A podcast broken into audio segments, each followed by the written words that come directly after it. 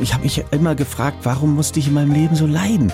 Warum hat das so wehgetan? Und inzwischen verstehe ich aber auch, mhm. dass ich das jetzt zu meinem Vorteil umkehren kann und es ergibt Sinn. Die blaue Couch, der preisgekrönte Radiotalk, einer unserer Bayern 1 Premium Podcasts.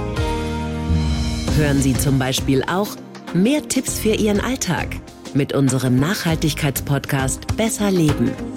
Und jetzt mehr gute Gespräche. Die blaue Couch auf Bayern 1 mit Gabi Fischer.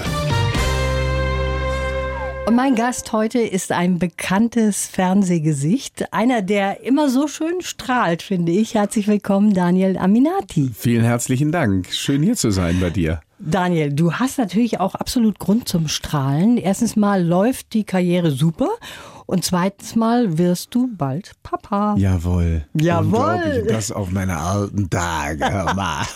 Hör mal, wie alt bist du denn? Du, ich bin jetzt 48 und wenn unser Kind Ende August zur Welt kommt, bin ich kurz davor, 49 zu werden. Und ja, wer hätte das gedacht? Also ich hätte hätte nicht mehr dran geglaubt. Also, weil ich habe den Kinderwunsch ganz lange weggeschoben aufgrund meiner Geschichte, aber ich habe seit drei Jahren eine wunderbare Frau an meiner Seite die schon von Anfang an gesagt hatte, mein Freund, du bist mhm. reif, du bist reif für ein Kind. Und ja, jetzt ist es soweit und die, wir freuen uns wie Bolle. Schön. Du, ich habe überhaupt keine Ahnung, wie das im Moment läuft. Darf man als Papa dabei sein bei der Geburt oder wird man da immer noch ausgesperrt? Weißt du das? Stand heute bin ich dabei. Du bist dabei. Hast du dich schon ein bisschen vorbereitet? Ja, klar. Das klingt aber wirklich so, als wärst du voll dabei. I'm ready. Und ich glaube auch, dass in dem Fall auch das Alter mir in die Karten spielt, weil ich natürlich jetzt auch ein anderes Bewusstsein für eine Familie habe und vor allen Dingen auch ein Bewusstsein für mich selber habe. Und ich habe da ein großes äh, Selbstvertrauen und Zutrauen in meine Vater-Skills, weil ähm, ja, ich weiß, was ich will. Mhm. Und das will ich. Das wird eine spannende Zeit. Ja. Spannend ist dein Leben ohnehin mit vielen Aufs, aber auch mit Ups. Und man muss ja sagen, Daniel, deine Karriere, all das, das ist ja dir nicht in die Wiege gelegt worden. Ganz im Gegenteil. Du hast eigentlich eine sehr schwierige und komplizierte Kindheit, wenn man das im Nachhinein betrachtet. Du hast einen Vater gehabt, der war gewalttätig, der hat auch mal ordentlich durchgeprügelt. Und es war jetzt nicht so, dass deine Zeit so leicht war, dass du dahin gekommen bist, wo du jetzt stehst. Hm, das war schon extrem anstrengend, extrem schmerzbehaftet, viel Traurigkeit und Tristesse. Aber ich muss, so makaber das auch klingt, so ein Stück weit auch meiner Vergangenheit inzwischen danken, weil ich bin jetzt der, mit dem ich mich sehr wohlfühle. Und das war lange Zeit nicht so. Und ich hatte dann vor ein paar Jahren so das erste Mal das Gefühl, ach Mensch Junge, ist ja doch irgendwie was aus dir geworden und ich ja, habe für mich inzwischen auch zumindest die, die Idee zu verstehen, wie Leben oder wie ein glückliches mhm. Leben funktioniert und das hat natürlich ganz, ganz viel mit Selbstwert zu tun und Akzeptanz auch dessen, was war und was ist, um der zu werden, der man schlussendlich werden will. Also ich wünsche mir meinem Kind um Gottes Willen nicht so eine Kindheit. Deswegen bin ich, glaube ich, jetzt auch so weit, meinem Kind sehr viel Liebe mhm. und Zeit mitzugeben ja, es war, wie es nun mal gewesen ist. Und du hast dir jetzt mal alles von der Seele geschrieben, so kann man das eigentlich sagen, in einer Autobiografie, die am 11. April erscheinen wird, also in ein paar Tagen. Bist wahrscheinlich auch schon aufgeregt. Am Abgrund wachsen dir Flügel. Mhm. Und das war sehr wichtig für dich, dich nochmal intensiv damit zu beschäftigen? Hundertprozentig, weil ich auf der einen Seite Frieden schließen möchte. Und ich glaube, dass ein Stück weit sich der Geschichte zu stellen Mut erfordert, aber eben auch, wenn du eine Idee von dem hast, wer du werden willst, dann gehört es, glaube ich, aber auch dazu, sagen wir mal, sich selbst auch zu umarmen oder mhm. das äh, zu verstehen, was dort damals gelaufen ist, um vielleicht auch nicht immer nur sich als Opfer zu sehen, sondern als, als Schöpfer, weil ich bin jetzt Gestalter meines Lebens und viele Menschen haben aufgrund meines Jobs eben auch eine Sicht auf mich und wir laufen ja alle mit Masken durch die, durch die Welt. Der eine mehr, der andere weniger. Und ich hatte irgendwie einfach Lust auch zu, zu zeigen, wer ich tatsächlich bin. Transparenz und den Mut auch zu sich zu stehen und zu sagen, hey, das bin ich. Und ich verstehe einfach auch, dass, und deswegen bin ich auch so, so ehrlich in diesem Buch und zeige mich ja wirklich sehr, mhm. sehr gläsern oder sehr nackt. Und das tue ich, weil ich weiß, dass jeder von uns seine Geschichte hat und jeder hat seine Päckchen zu tragen und wir alle haben Ängste. Aber sich diesen Ängsten zu stellen, um einfach, vielleicht klingt es ein bisschen pathetisch, um mehr in der Liebe zu sein, das erfordert einfach auch, sich den Dingen zu stellen. Mhm. Dein Vater war jemand, der ist nicht davor zurückgeschreckt, die Kinder zu schlagen, auch mit dem Stock zu schlagen. Und deine Mutter, die war eigentlich zu schwach, um sich dem entgegenzustellen. So war das, oder? Meine Mutter hat vier Kinder versucht, alleine großzuziehen, weil der Vater dann irgendwann eben auch nicht mehr da war. Wir waren sehr arm. Bei uns gab es einfach Momente, wo der Strom abgeschaltet wurde, weil wir uns das oder meine Mutter sich das nicht mehr leisten konnte. Wir haben wirklich wochenlang Tütensuppe gefuttert, Brot mit Zucker, weil es das billigste war. Also das waren wirklich Zustände, die man sich kaum vorstellen kann. Und meine Mutter hat gekämpft wie eine Löwin, aber vier Kinder ohne Geld und natürlich dann selber aus einer Familie stammend. Also meine Mutter war nicht gewollt mhm. und sie galt als der Bastard. Und ich glaube, mit dieser Lieblosigkeit groß zu werden, und dann vier Kinder selber in die Welt zu setzen, weil sie immer diesen Wunsch nach Familie hatte, mhm. aber äh, völlig überfordert war das hat sie einfach auch Dinge tun lassen, die für uns wirklich sehr, sehr schwer waren, ne?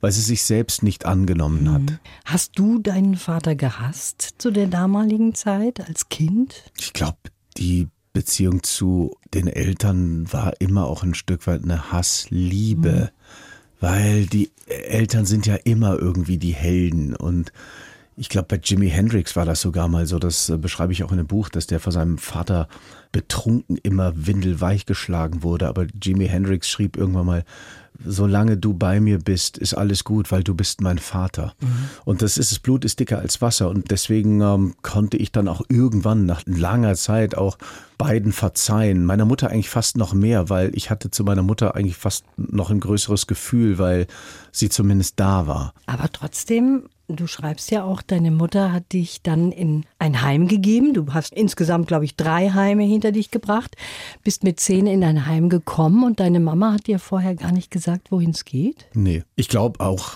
weil es für sie auch nicht so einfach war, mich in ein Heim zu geben und ich glaube, diese Konfrontation, der wollte sie wahrscheinlich vorerst den Weg gehen. Wir sind da mit dem Jugendamt hin und der Herr vom Jugendamt hat uns gefahren und ja, und dann stand ich da in diesem Heim und dachte mir, okay, was mache ich jetzt hier? Mhm.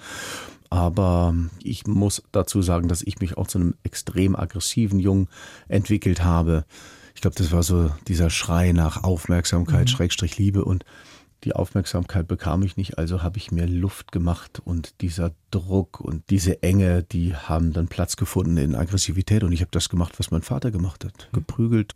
Ich war ja kaum zu ertragen. Also deswegen konnte ich auch meiner Mutter irgendwann auch verzeihen, auch mhm. wenn sie echt Dinge getan hat, wo man echt mit dem Kopf schüttelt, aber Sie ist trotzdem eine Heldin. Immerhin, dieses Heim hat dir so ein bisschen Struktur gegeben, auch irgendwo einen Halt. Mhm. Dann wurde erstmal der Fußball wichtig, dann eine Zeit lang auch die Musik. Das war mhm. schon nach deiner Heimzeit auch. Mhm. Da hören wir uns gleich mal was von dir an. Ist das so? Ja. Was hören wir uns denn an? Oh, jetzt sehen. bin ich mal gespannt, die alten Kamellen.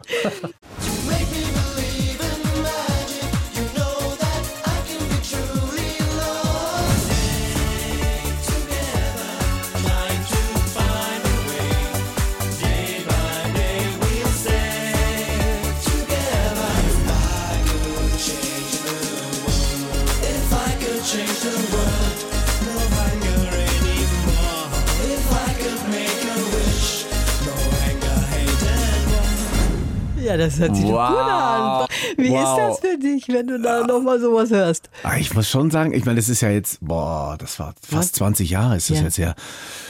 Das war, ich beschreibe es ja auch, das war die geilste Klassenfahrt meines Lebens. Und wir waren damals vier Burschen, die einfach einen Höhenflug und auf sich auf einer Welle bewegen durften, die, die wirklich unglaublich war. Von einigen wurden wir belächelt, von vielen Mädels bewundert Ja. und das war, war, war wirklich eine tolle Zeit und deswegen höre ich das auch echt gerne, obwohl der Sound wirklich cheesy ist. Also wir waren nicht die Backstreet Boys oder, oder InSync, mit denen wir damals auch oft auf Festivals gespielt haben und wir dachten uns damals schon so, irgendwie ist der Sound von denen geiler, aber Ach was. du, man muss nehmen, was man kriegen kann. Ja, das ist ja auch super gelaufen dann. war mega. Und da muss man Ja. sagen, dieser Wechsel, ja, du hast eine schwierige Kindheit, Jugend gehabt und dann Glanz und Glamour auf die Bühne. Das war großartig. Ich beschreibe das mit so einer Welle, ja, und das waren Hochgefühle. Aber wie das oft so ist, gerade wenn ähm, ich diesen Kontrast vorher mit dieser ganzen Armut und sagen wir mal auch äh, des Nichtgesehens werden, wenn du damit groß wirst und dann wirst du auf einmal gesehen, dann denkst du dir auch, okay, geil, jetzt habe ich es geschafft. Das wird immer so weitergehen. Und unsere Egos haben sich gebläht, weil wir waren junge Burschen, die auf einmal komplett im Spot standen und und das war eher irritierend dann im Nachhinein, weil auch Bon Jovi sagte mal, er drohte zu seinem eigenen Klischee zu werden. Und bei uns war das so, dass wir ein Klischee gelebt haben, und zwar das Klischee des Popstars. Und deswegen wurden wir zu Vollidioten. Tatsächlich? Ja, klar. Also meine, meine Stiefmutter, die ich sehr geliebt habe, die liebe Uschi, der liebe Uschi, die leider nicht mehr lebt, aber die sagte, Mensch Daniel, zu uns bist du mal ganz nett, aber du verhältst dich zu den anderen extrem arrogant. Ich habe mich wahnsinnig toll gefühlt. Plötzlich ganz oben auf der Welle, das ist ja auch toll gewesen. Ich habe auch immer gesagt, dann im Nachhinein, was für uns wichtig gewesen wäre, wären nicht nur die tollsten Klamotten zu haben oder einen tollen Choreografen, hatten wir alles. Also super Stylisten und Bühnenshow und Schieß mich tot. Aber das, was uns Menschen primär ausmacht, ist Seele. Gerade junge Menschen, die dann so schnell Erfolg bekommen haben und diese Aufmerksamkeit, damit klarzukommen, das bedarf eigentlich auch jemanden, der sich um die Seele kümmert. Aber die Seele zu stärken, das ist immer noch so ein bisschen Schwäche eingestehen, totaler Blödsinn. Bevor wir jetzt weitersprechen, habe ich für dich einen Lebenslauf. Einfach mal vorlesen und danach können wir drüber sprechen. Okay.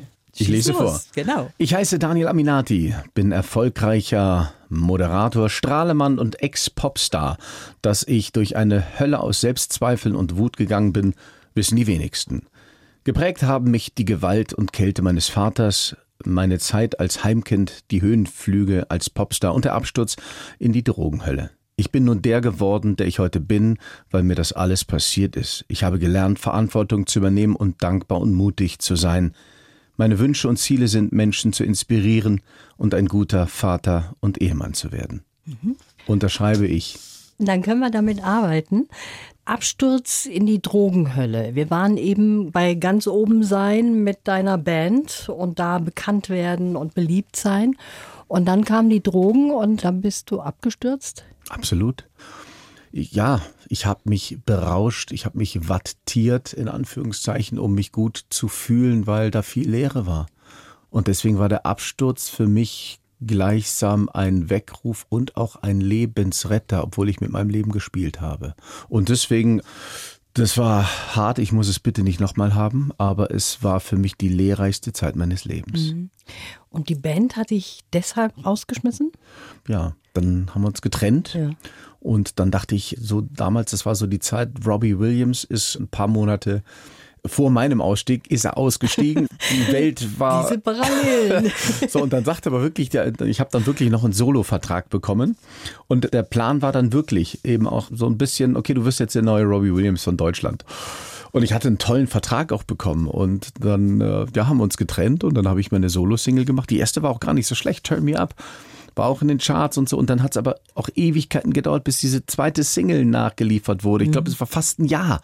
Und das ist in der Popbranche ist das eine Ewigkeit, wenn du nicht Superstar bist. Und und dann fing auch bei mir der Frust an und dann fing bei mir die Partys an, weil die Bühne blieb aus, der Bühnenrausch und die Aufmerksamkeit blieben weg. Also habe ich das kompensiert und bin in die Diskotheken gegangen.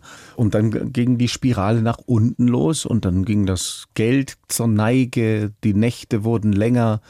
Der Selbstbetrug immer größer und irgendwann stand ich dann da und dann kam aus dem Geldautomaten nichts mehr raus. Du, wir machen alle Berg- und Talfahrten mit. Ich glaube, aufgrund dessen, dass ich Künstler bin, ist es vielleicht bei mir, ist die Fallhöhe ein bisschen intensiver. Aber wir machen es alle mit. Und dann bist du nach deiner Bandkarriere eben tatsächlich in die Pleite gerutscht. hast dann irgendwie versucht, Kohle wieder zu bekommen und dann kam das Glück dann doch wieder zu dir. Du hast dich irgendwann mal in eine Moderatorenkartei einschreiben lassen und dann hast du ein Casting bekommen bei Pro7. Ja. Und das war der Start deiner Fernsehkarriere. Der Chef, der war beeindruckt ja, von dir. Ja, also das muss ich auch ganz ehrlich sagen, das war Glück und ich würde es genauso wieder tun, auch wenn die Moderation nicht mein Traumjob ist. Mhm ähm, weil der Job des Moderators, wie es der Name schon sagt oder das Wort schon sagt, ist sehr moderat. Und das bin ich nicht.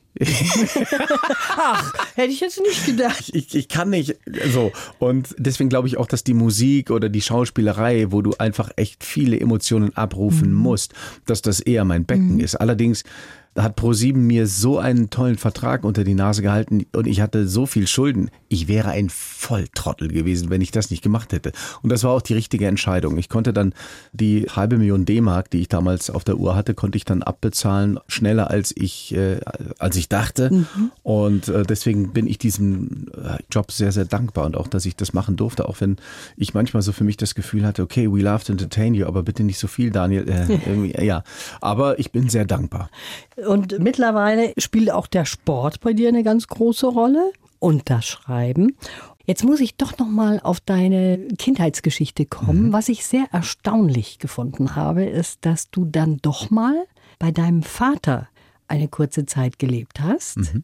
Der war da schon sehr krank, das muss man dazu sagen, ja. aber trotzdem mhm. der Vater, der ja. dir ja auch ordentlich Gewalt zugefügt hat, ne? Ja, ähm, mein Vater hat dann ja auch irgendwann so ab meinem zehnten Lebensjahr, er war dann schon vier Jahre nicht mehr bei uns, hat er eine tolle Frau kennengelernt. Ich habe sie eben schon angesprochen, das war die Uschi. Und die Uschi hatte ein unfassbar großes Herz, war, war sehr, sehr liebevoll. Und ich glaube, dass sie meinem Vater auch sehr gut getan hat. Und mein Vater wurde auch weicher in mhm. diesem neuen Umfeld. Und ich habe mir immer irgendwo einen Vater gewünscht. Und immer wenn ich irgendwie irgendwas mit Vater und Sohn im Fernsehen oder irgendwelche Reklamen oder da dachte ich so, Vater und Sohn, wow.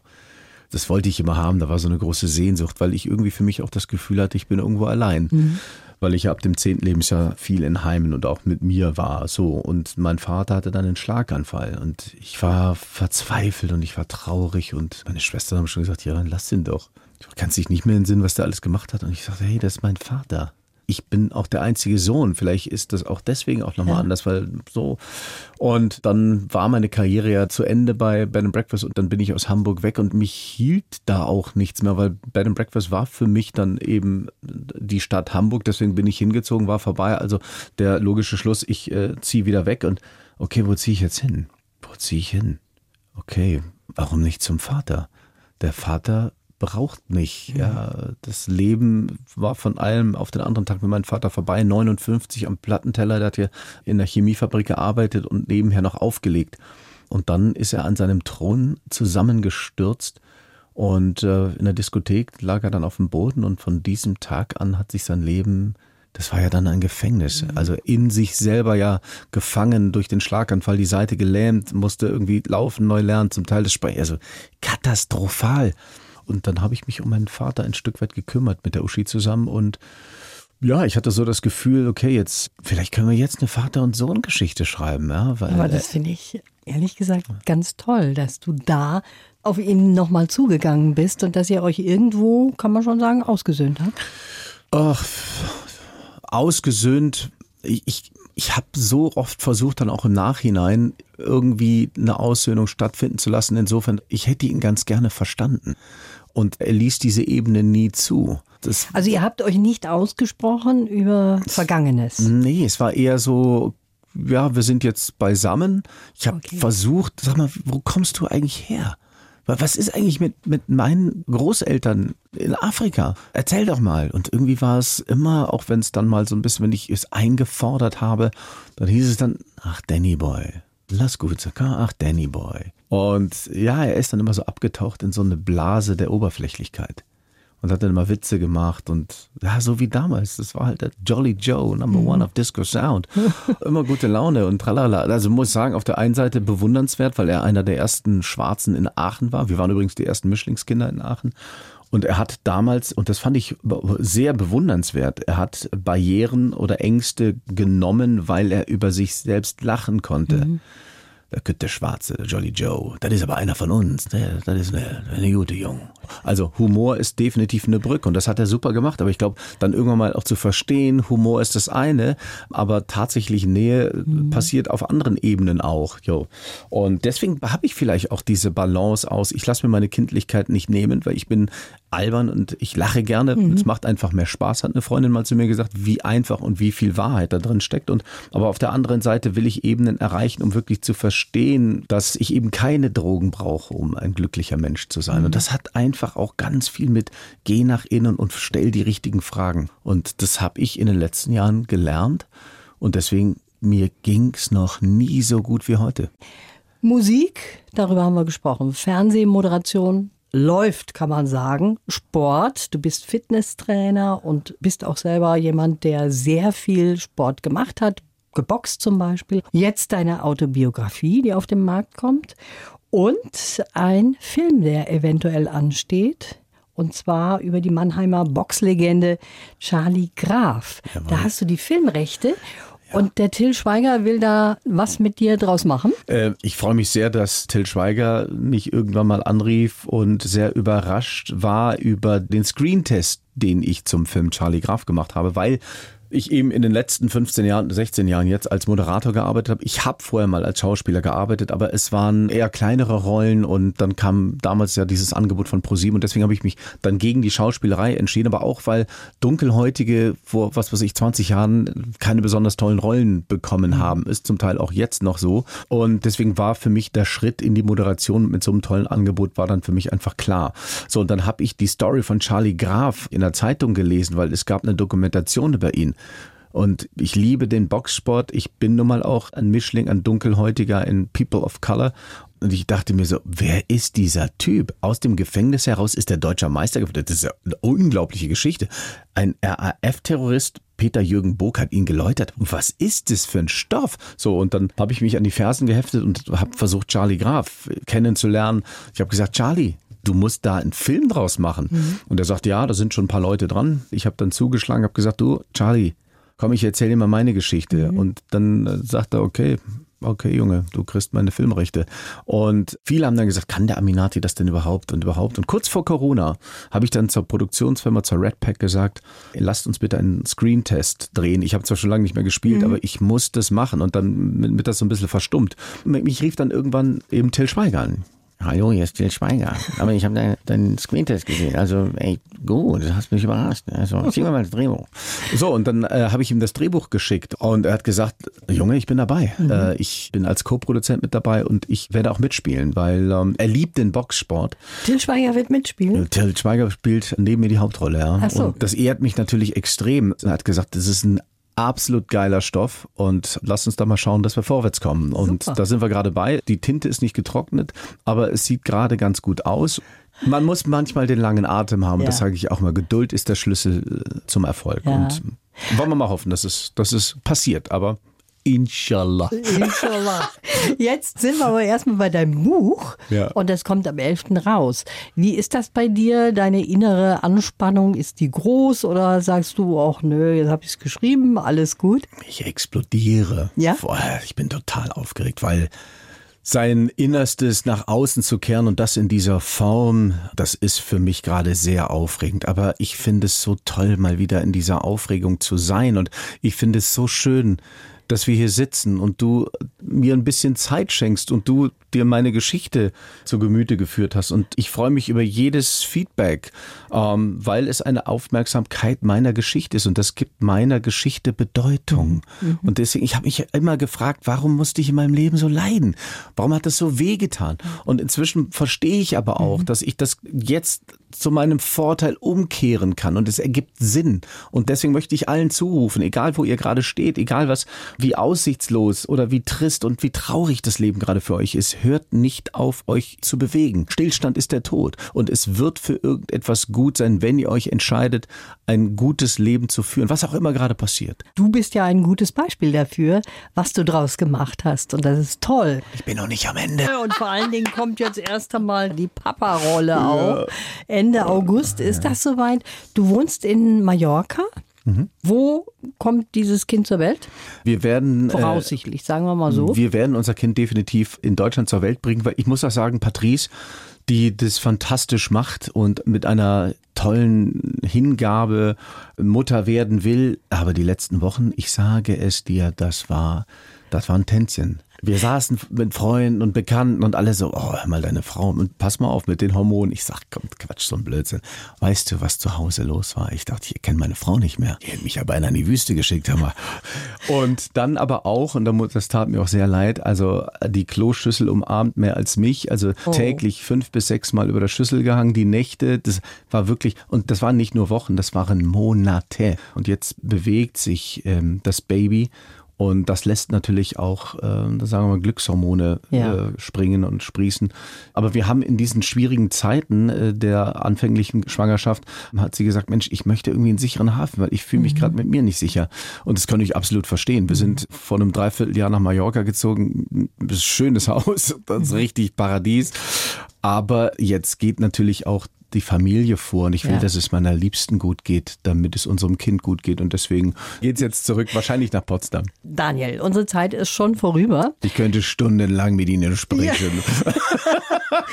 ich drücke dir die Daumen für dein Buch. Das Danke. ist ja das nächste spannende ja. Kapitel und natürlich alles Gute für euer Dreiergemeinschaft. Danke. Schön, dass du da warst. Vielen Dank, war ein wirklich tolles Gespräch. Die Bayern 1 Premium Podcasts. Zu jeder Zeit, an jedem Ort. In der ARD Audiothek und auf bayern1.de. Bayern 1 gehört ins Leben.